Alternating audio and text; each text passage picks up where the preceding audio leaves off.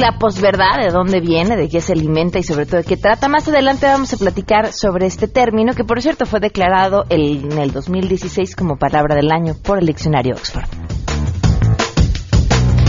Además, platicaremos sobre las propuestas de modificación a la norma para el tratamiento de sobrepeso y obesidad impulsadas por la Secretaría de Salud. La obesidad, el sobrepeso es el primer problema que estamos enfrentando. Tenemos buenas noticias y muchas cosas más. Quédense con nosotros así arrancamos este casi viernes a todo terreno. MBS Radio presenta a Pamela Cerdeira en A Todo Terreno, donde la noticia eres tú.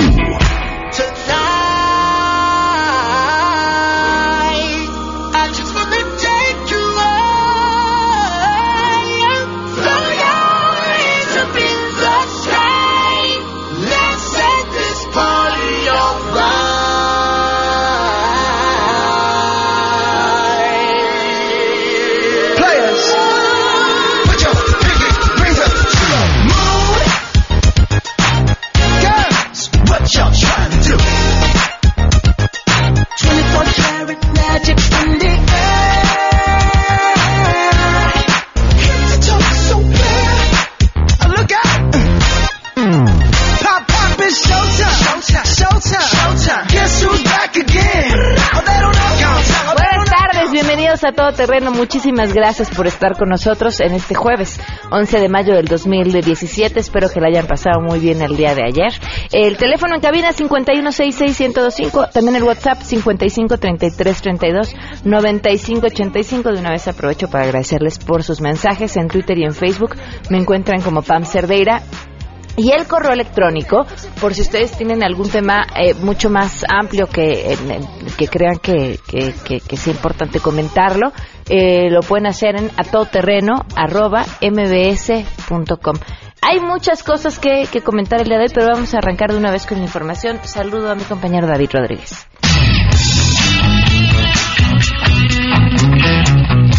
La Fiscalía Especializada para la Atención de Delitos Electorales pidió a la Cámara de Diputados Federal el desafuero de la legisladora de Morena Eva Cadena Sandoval. La PEPADE, dependiente de la Procuraduría General de la República, realizó la petición formal al Congreso de la Unión para que se inicie el proceso de desafuero en contra de Cadena Sandoval. La dependencia tiene una carpeta de averiguación por delito electoral en contra de la morenista después de que se reveló un video en el que recibía dinero presuntamente para la campaña de Andrés Manuel López Obrador. Hace unos días, la Fiscalía citó a la diputada exactamente el pasado 2 de mayo para realizar una diligencia y al no haber cumplido con el citatorio, la FEPADE continuó con el procedimiento que la ley establece. La solicitud de desafuero se realiza a la Cámara de Diputados debido a que Eva Cadena es investigada por la Comisión de un Delito Electoral Federal. La solicitud al Congreso de la Unión se hace por disposición constitucional señalada en el artículo 111 párrafo cuarto, donde se menciona que en caso de ser autorizada dicha solicitud se comunicará a la legislatura local para el trámite de ley. Informó David Rodríguez. Los diputados federales le exigieron al nuevo titular de la Fiscalía Especial para la Atención de Delitos Cometidos contra la Libertad de Expresión, Ricardo Sánchez Pérez del Pozo, que ahora sí dé resultados a través de la Comisión Especial de Seguimiento a las Agresiones a Periodistas y Medios de Comunicación, que es presidida por la diputada del PAN, Brenda Velázquez, se le señaló a este nuevo funcionario que el clima de violencia y las agresiones contra los periodistas y comunicadores en México han rebasado ya al gobierno federal y es por esto que se le demanda que atienda con seriedad todas las denuncias presentadas. La legisladora panista recordó que en este tema un gran pendiente es la impunidad, ya que prácticamente el 100% de los casos y las denuncias presentadas no han sido atendidas. Esta impunidad es del orden del 99.7%, lamentó la congresista, informó Angélica Melín. El Instituto Nacional Electoral aprobó el protocolo para incluir a 144 personas con discapacidad como funcionarios de casilla para las elecciones del próximo 4 de junio y garantizar la certeza del voto en las mesas directivas de estas casillas. En sesión extraordinaria, el consejero presidente del INE, Lorenzo Córdoba, indicó que se está cumpliendo con la ley al incluir a personas con alguna discapacidad y garantizar también la certeza de esas elecciones. Señalar que serán 68 personas con discapacidad las que participen en las mesas de casilla de las elecciones en Veracruz, donde se va a renovar alcaldías, 13 en Nayarit, 40 en el Estado de México y 23 en Coahuila, en donde se va a renovar a gobernador. Estas personas padecen principalmente discapacidades físicas de lenguaje auditivo, intelectual y mental. Además, comentarte que el Consejo General del INE amplió el plazo para el registro de observadores electorales hasta el próximo 15 de mayo. Reportó Ernestina Álvarez. El suelo del desierto de Utah, donde se encuentra la Mars Desert Research Station, es semejante al que encontrarán los seres humanos en Marte. Composición roja, óxido ferroso, silicatos y otros minerales. Y Yair Piña, estudiante de la Facultad de Ciencias de la UNAM, obtuvo pruebas muy pequeñas que estarían absorbiendo toda la radiación. Estas serán estudiadas en la UNAM. Ir a Marte es parte de la capacidad y espíritu de exploración de los seres humanos. En el camino a solucionar los retos para llegar al planeta rojo, desarrollaremos tecnología que le darán soluciones los problemas que hoy tenemos en nuestro planeta. Y yo creo que platicando con todos los miembros en la tripulación, ¿por qué decidimos formar parte de la primera tripulación latinoamericana, representar nuestras instituciones y países? Es porque creemos en algo más grande que nosotros. Creemos en que podemos hacer conocido lo desconocido, romper barreras, alcanzar las estrellas. Y eso, para nosotros, es el viaje a Marte. No es un sueño y estamos aquí aportando algo pequeño, quizás muy pequeño ahora y muy grande en el futuro a Marte, pero que tomen de referencia todo esto para que los primeros humanos solucionen los retos que hay allá. Informó Rocío Méndez.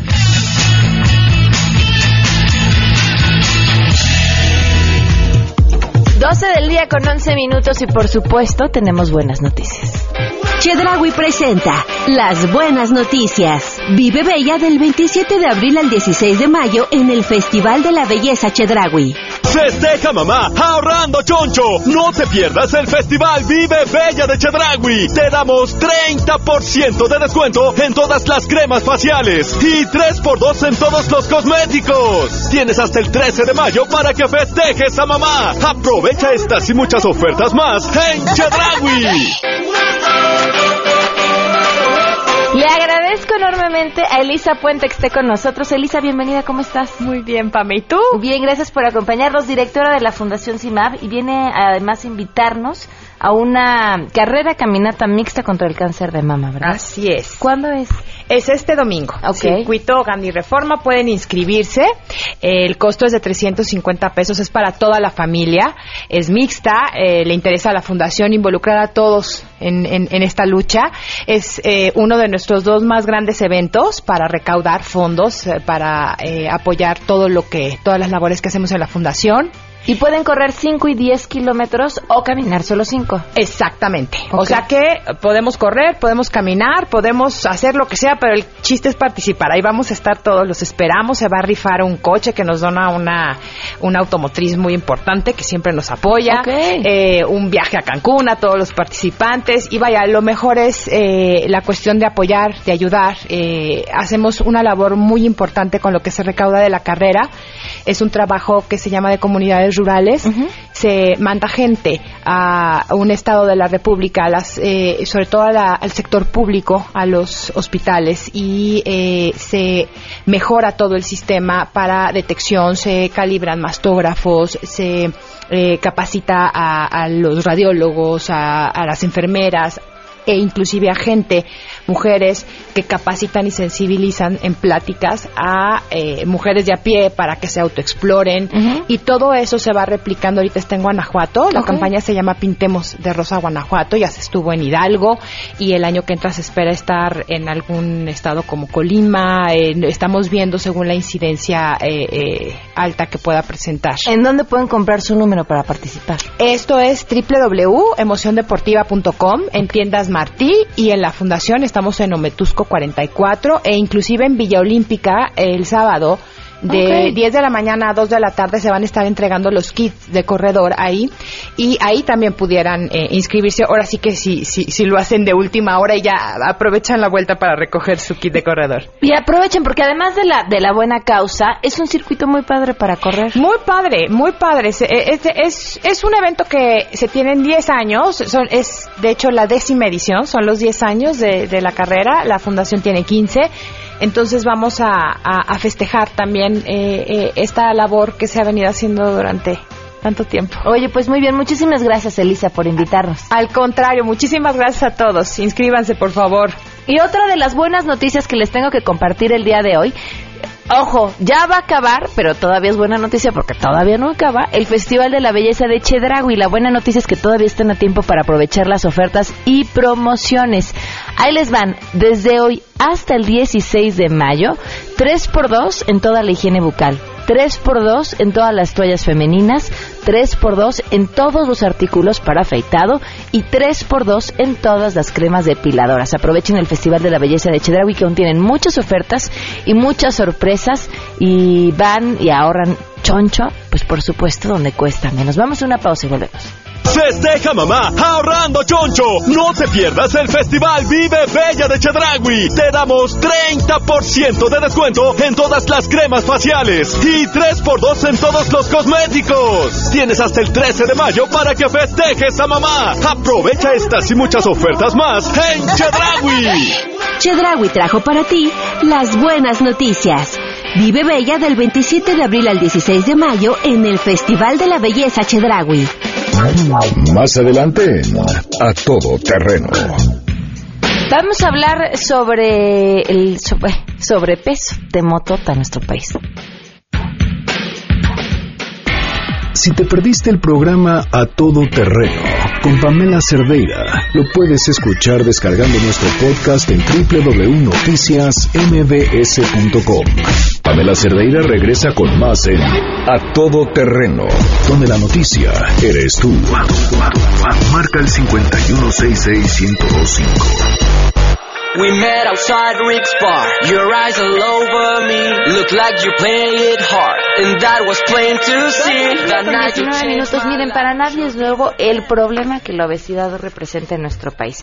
Y es por esto que le agradezco mucho al doctor Víctor Hugo Córdoba, presidente de la Junta de Gobierno del Instituto Nacional de la Defensa Médica, que, que esté con nosotros. Él es además médico internista y, y viene para platicarnos sobre una serie de propuestas que están solicitando ante una norma oficial mexicana. Bienvenido, gracias por acompañarnos. No, hombre, gracias por la invitación. Eh, ¿Qué, dice, ¿qué dice, hoy esta norma? Bueno, ¿cuál es la norma? Partamos por ahí. Bueno, tenemos una norma oficial mexicana acerca del diagnóstico y el tratamiento de la obesidad, que cada X tiempo se tiene que revisar. Y ahora está en el periodo de revisión. Ok. ¿Qué dice esta norma? Esta norma dice todo aquello que la autoridad sanitaria encuentra como adecuado y es lo que rige el tema de salud en obesidad al país. Y está muy bien y este país, a través de sus normas en el sector salud, ha logrado grandes cosas.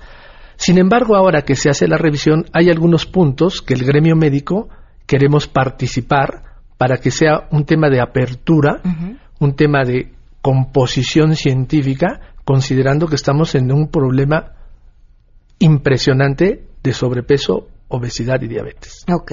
¿Y cuáles son estas modificaciones? Las modificaciones que nosotros estamos pidiendo a la autoridad sean tomadas en cuenta es que uno, todos los médicos, inclusive los médicos generales, estén en posibilidad de prescribir fármacos, dietas y todo el sistema alrededor del método alrededor de ejercicio y nutrición, porque los médicos generales están en una capacitación continua en estos temas me llama la atención cuando me comentabas esto porque no pueden hacerlo hoy por hoy. Ah. ¿Y quiénes son los médicos que se están autorizados? Nosotros podemos hacerlo como médicos generales o como médicos especialistas. Sin embargo, en uno de los puntos de la redacción de la norma parecería que solamente algunos médicos, como solo los endocrinólogos, o algunos médicos como solo en el caso de una situación quirúrgica, solo algunos endoscopistas y solo algunos cirujanos. Pero este es un espíritu diferente al espíritu de la norma. La norma oficial mexicana para la obesidad protege al paciente y protege al gremio en un orden de ideas comunes. Un médico general que tiene una cédula profesional que emitió la Dirección General de Profesiones de la Secretaría de Educación Pública está capacitado para prescribir un internista, también un endocrinólogo. Habrá pacientes que son solo para el endocrinólogo, este es otro tema. Habrá pacientes que son para el cirujano que hace bariatría, este es otro tema. Pero si en una lucha como esta no estamos todo el sector salud privado y gubernamental, el médico del contacto directo con el paciente, vamos a ir con problemas. Y estoy seguro que esto es- no es lo que se quiere. Pero imagina que un paciente viene a consulta y ve el título, un internista, y luego va y consulta, porque los pacientes consultan, es, es su derecho y está bien, y dice, este doctor, eh, según la norma, no está autorizado para tratarme. Y, y así pasa en el día a día. O sea, ¿cuántos eh, pacientes que llegan a la consulta con el, con el internista y este dice, no, te tengo que referir a eh, otro médico porque yo no puedo llevar a cabo este tratamiento? No, el internista está capacitado. Un internista con una certificación nacional vigente, por Puede supuesto. hacerlo, solo es de la hecho, lo que le estorba. Claro, el internista es un pediatra del adulto, si me dejas expresarlo así. Sí, un claro. médico general es un generalista. Entonces, en este país, dentro de las 30 enfermedades más importantes que el, el- el internista o cualquier generalista tiene que ver, su- por supuesto están sobrepeso, obesidad y diabetes. Pero vamos un poco más allá. A- En algunos puntos de esta modificación de la norma se habla o se dice que hay cierto número de fármacos que no se deben utilizar. Sin embargo, muchos de estos fármacos tienen la autorización de COFEPRIS. Por eso te digo que es un problema de redacción que queremos revisar. Porque la norma dice que no se deben utilizar. La norma dice que hay una serie de fármacos que no deben utilizarse eh, porque van a ciertos efectos colaterales, a ciertas situaciones que podrían ser perjudiciales para el paciente, lo cual es cierto. Pero hay que agregar a la redacción que se deben utilizar solo de la manera en que están autorizados. Esto sí es muy importante.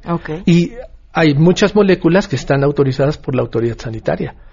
Si esa molécula la usas mal, entonces es problema. Por eso debe quedar muy clara esta redacción. Es, te pongo otro ejemplo, un anticoagulante. Muchos pacientes usan anticoagulantes en el mundo.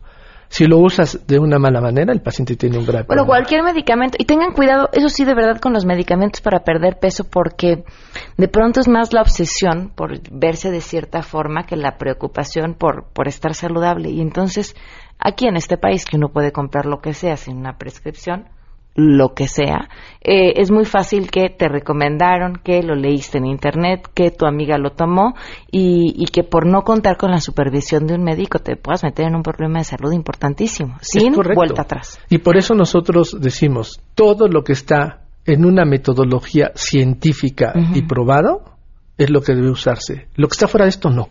¿Qué otra mm, modificación están solicitando? La otra modificación que solicitamos es en el área de tratamiento no farmacológico, y me refiero solamente alimentario, alimenticio, ¿cierto?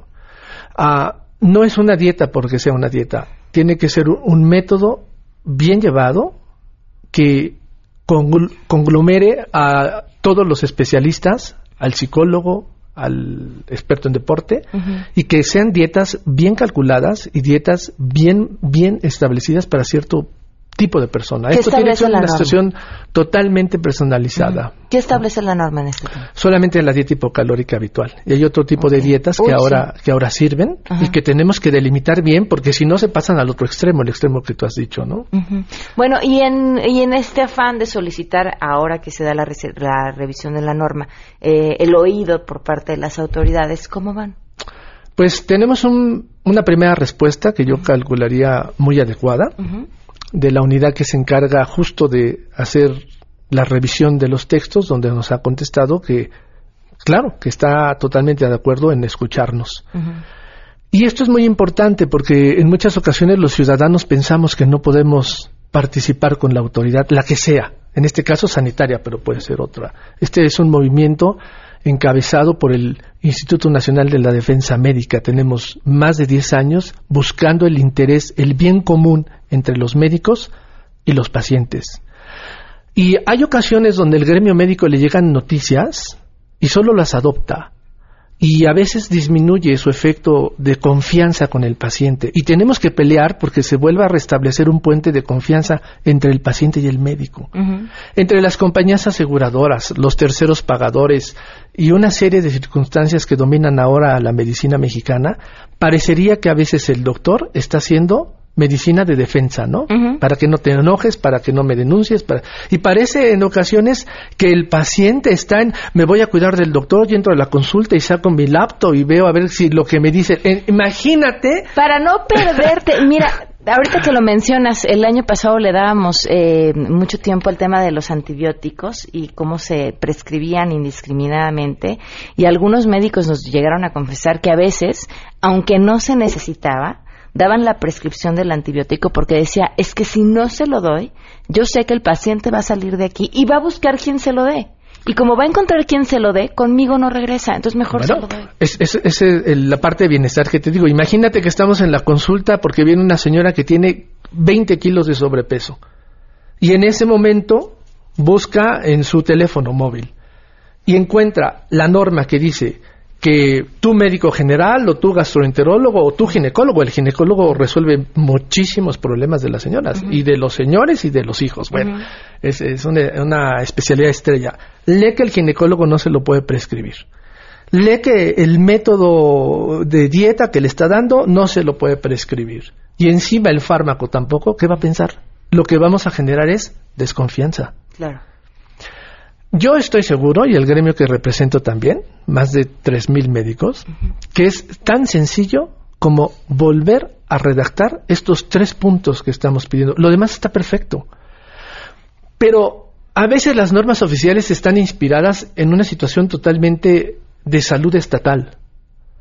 Y olvidamos que en este país más del 46% de la medicina que se ejerce es de la iniciativa privada. Y en un fenómeno de Estado y de derecho, tiene que haber equidad entre lo que es del gobierno y lo que es de la institución privada, porque al final los dos somos la misma nación, el mismo Estado, la misma ciudadanía. Muy bien. Pues doctor, estaremos al pendiente de este tema y muchas gracias por mucho gusto. Vamos a una pausa, 12.28 volvemos. Pamela Cerdeira es a todo terreno. Síguenos en Twitter, arroba Pam Cerdeira. Regresamos. Pamela Cerdeira está de regreso en A Todo Terreno. Únete a nuestra comunidad en facebook.com. Diagonal Pam Cerdeira. Continuamos. Chedraui presenta Las Buenas Noticias. Ahorra choncho en la quincena del bebé en Chedraui del 11 al 24 de mayo.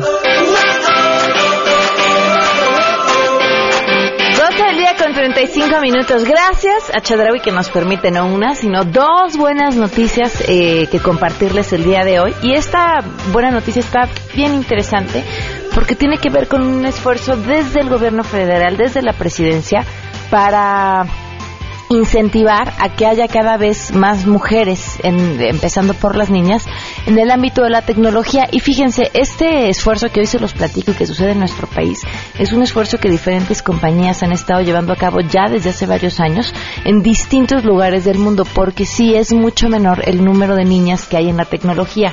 ¿Por qué es importante que haya más niñas? Bueno, porque somos el 52% de la población en el mundo y también somos consumidoras de tecnología.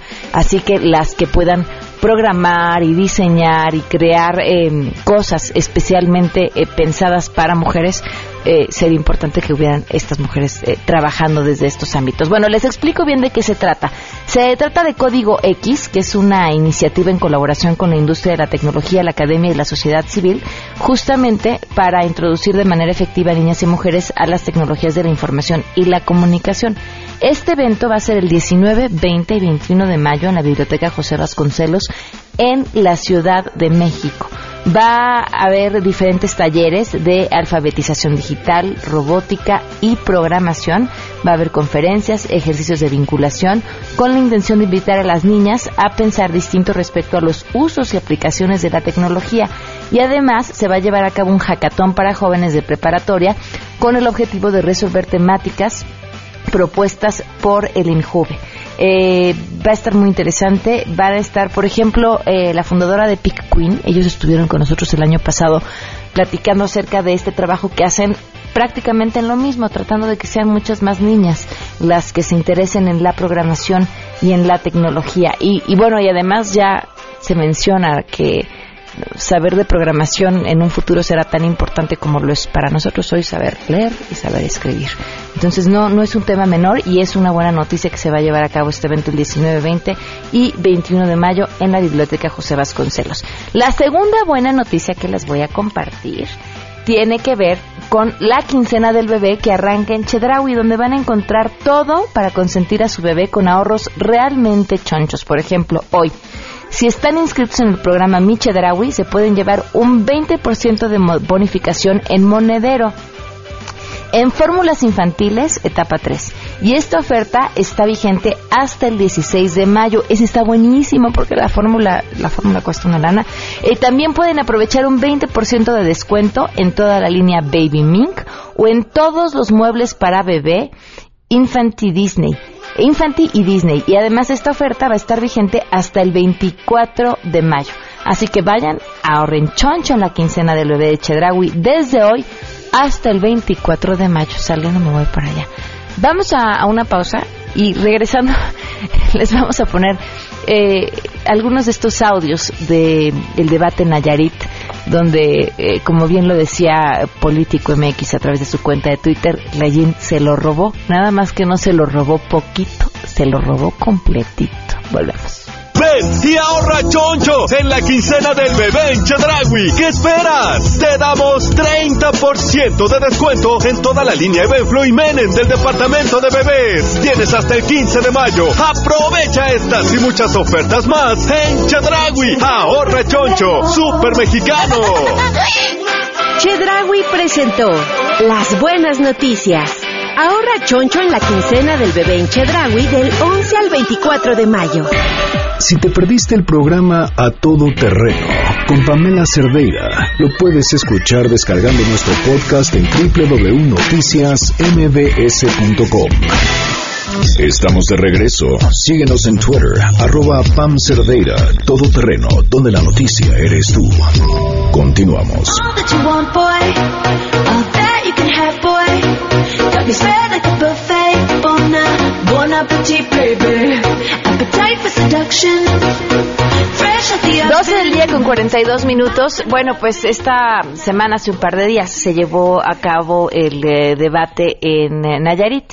Y queremos compartirles este audio. Es una edición que hace Político MX sobre la participación de Layin. Seguramente lo recordarán, mejor conocido por el alcalde que robó poquito y que después volvió a ganar después de estas declaraciones. El mismo que en un evento público le subió la falda a una mujer mientras bailaba.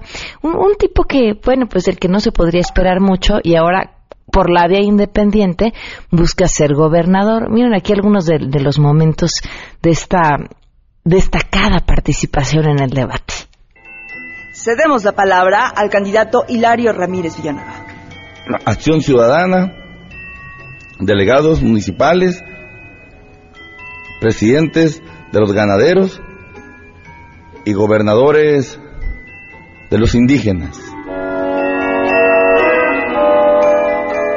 Tanta juventud sana, limpia, pudrición. Hijo de la fregada, ¿de qué se trata? Ese cáncer hay que trozarlo, hay que derraizarlo. Pues de qué se trata, compañeros. Lo que estamos tontos en Nayarit, nada. Ahora sí, lo ven, todo aclarado. Si hablando en cristiano se entiende la gente, ¿o no?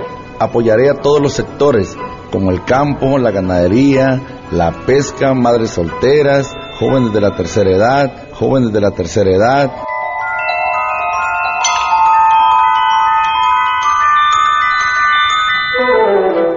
Para que haya empleos, pero bien pagados, médicos y sin medicinas.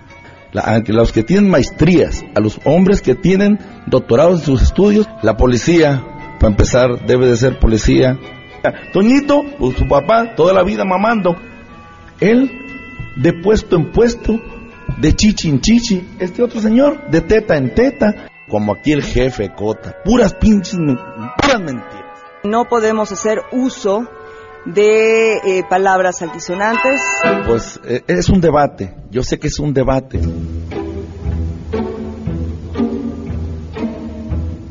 Compañeros, eh, los debates no nos llevan a nada. Échenme la mano, por favor. el 4 de junio. Muchas gracias. Y felicidades a las mamás adelantadas.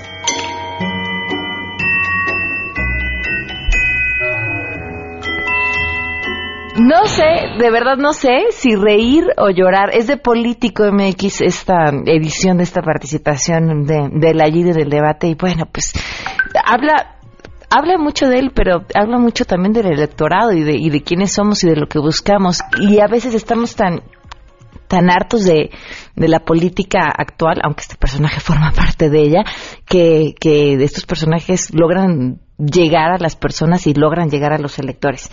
Le agradezco enormemente a Gustavo Urbina, profesor investigador del Centro de Estudios Sociológicos del Colegio de México, doctor en ciencia social con especialidad en sociología, que nos acompañó hoy vía telefónica. Gustavo, muchísimas gracias por acompañarnos.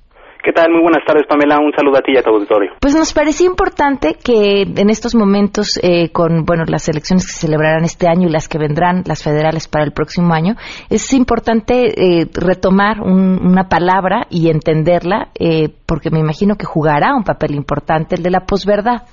sí, efectivamente. Mira, la posverdad y la poscensura, digamos que son dos componentes de un mismo problema comunicativo. Eh, la posverdad fue el, el, año pasado discutido por el diccionario de Oxford como la palabra del año. Según José Antonio Zarzalejas, por ejemplo, él nos decía que se refiere a relativizar la veracidad o banalizar la objetividad de los datos en supremacía del discurso emotivo. Y esto lo que ayuda es a describir una situación en la que a la hora de crear y modelar la opinión pública, los hechos objetivos tienen menos influencia que las apelaciones a las emociones y las creencias personales. En el caso de la poscensura, eh, este digamos que es un fenómeno muy común en nuestros días y en realidad es un conjunto de prácticas donde la, defensa de la libertad de expresión atenta en contra de ella. Eh, uno se preguntará cómo, pero es muy fácil. Eh, es simplemente pensar en que uno está dispuesto a defender el derecho de expresarse libremente siempre y cuando esto no manifieste algo que vaya en contra de mis propias opiniones o de mis convicciones más arraigadas. En el caso de las elecciones de Estados Unidos tenemos un caso ejemplar donde eh, a partir de eh, la comprobación de datos lo que se hacía era un ejercicio a partir del Washington Post y de otros diarios donde se eh, corroboró que por cada mentira difundida por Hillary Clinton el caso del candidato Donald Trump él difundía hasta cuatro mentiras, pero a la gente no le importaba eso. Lo que importaba era un, debate en el cual lo que se definían eran posiciones a partir justamente de un uso del lenguaje, como en el caso de los audios que acabas de poner de la GIN, que fuera emotivo, que fuera apelativo respecto de lo que pensaba la sociedad en términos de que está harta de la formalidad, de un conjunto de promesas que están vacías y de un conjunto de discursos que en realidad son ajenos a los electores.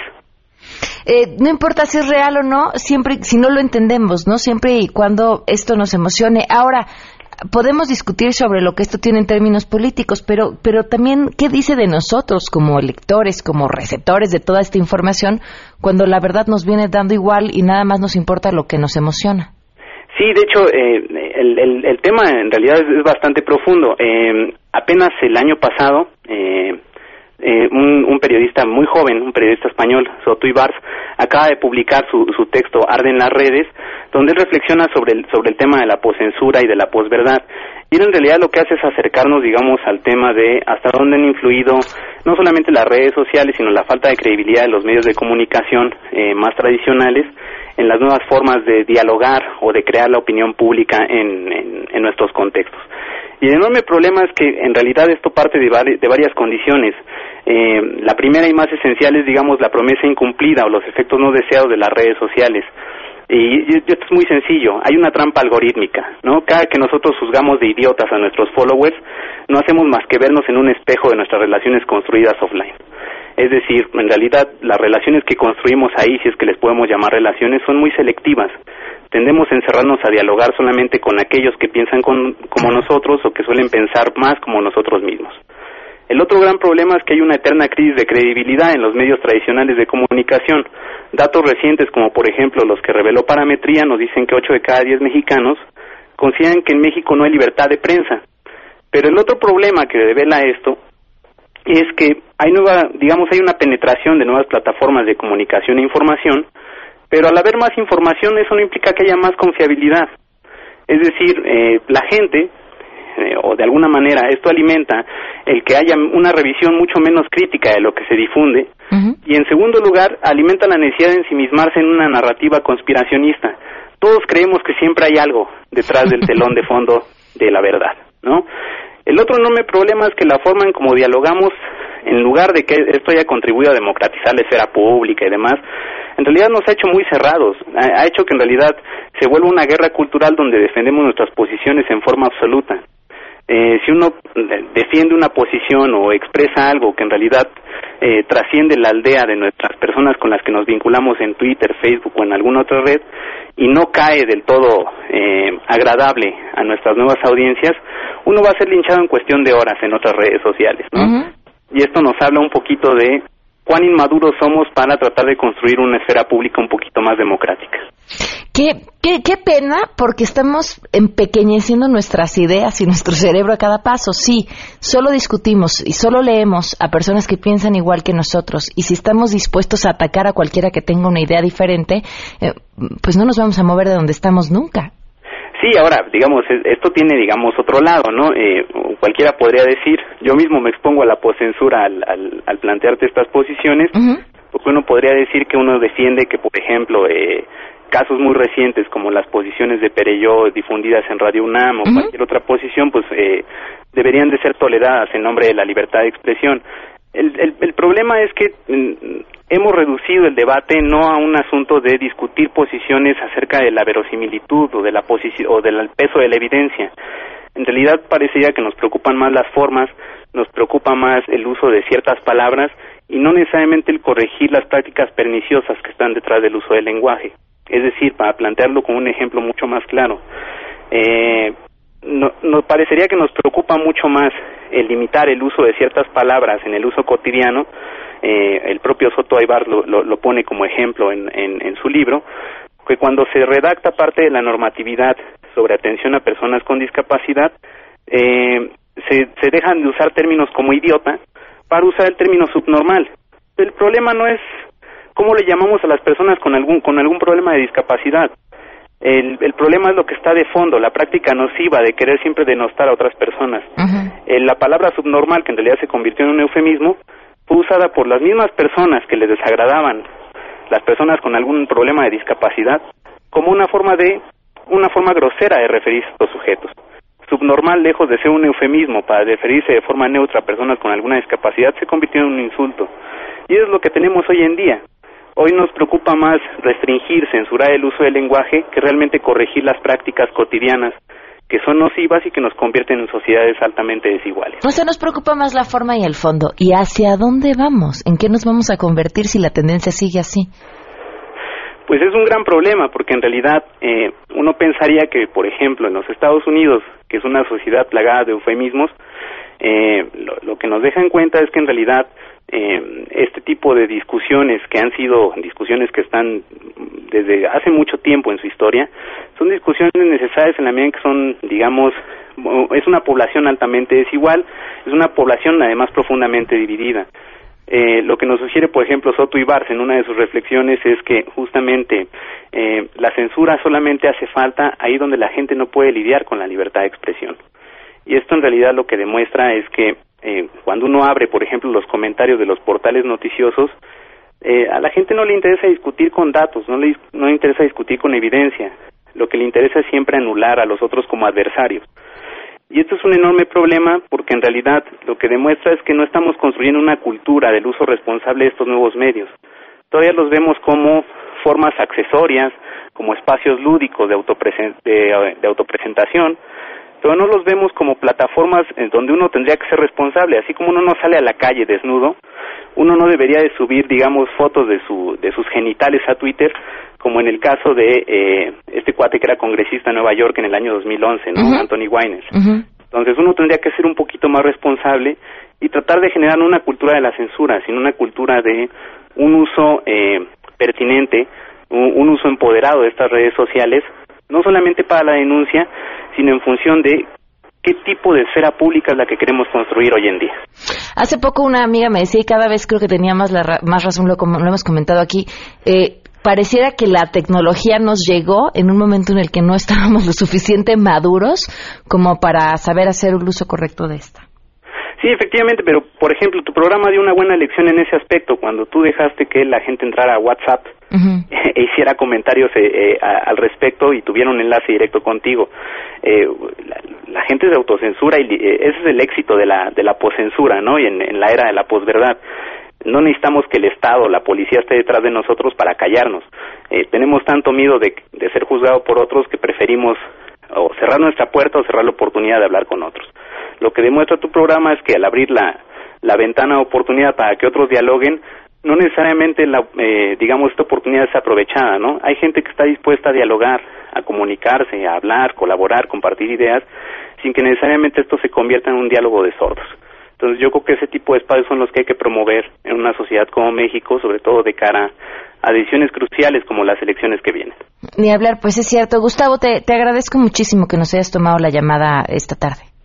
No, pues un saludo y que estén muy bien. Hasta luego. Hasta luego. Gustavo Urbina, profesor investigador del Centro de Estudios Sociológicos del Colegio de México, doctor en Ciencia Social con especialidad en Sociología, con un tema que de verdad eh, hay que, no hay que quitar el dedo del renglón, eh, vigente, importante y que va a marcar el futuro de este país en los próximos años. Atentos a, a quienes somos, lo que decimos y por supuesto hacia dónde vamos. Muchas gracias por habernos acompañado. Les recuerdo que el libro del Club de Lectura de este mes es La Uruguaya de Pedro Maeral. Es una delicia. Se lo van a devorar en una sentada o dos máximo y se pueden meter a través de goodreads.com a opinar acerca del libro si les está gustando y por supuesto encontrar todos los que hemos leído a lo largo de estos meses en el Club de Lectura. Goodreads.com es la página, también la aplicación que pueden bajar a través de Android o a través de de la Apple Store. Y por otro lado, recordarles que también pueden bajar los programas de A Todo Terreno a través de iTunes o en la página de noticiasmbs.com. Se meten ahí, buscan A Todo Terreno y ahí están todos los podcasts por si se perdieron algún, algún programa en algún momento. Gracias por habernos acompañado. Soy Pamela Cerdeira. Se quedan en compañía de Mesa para Todos y los esperamos mañana. Mañana es viernes. A Todo Terreno con Sangre Azteca a las 12. Adiós.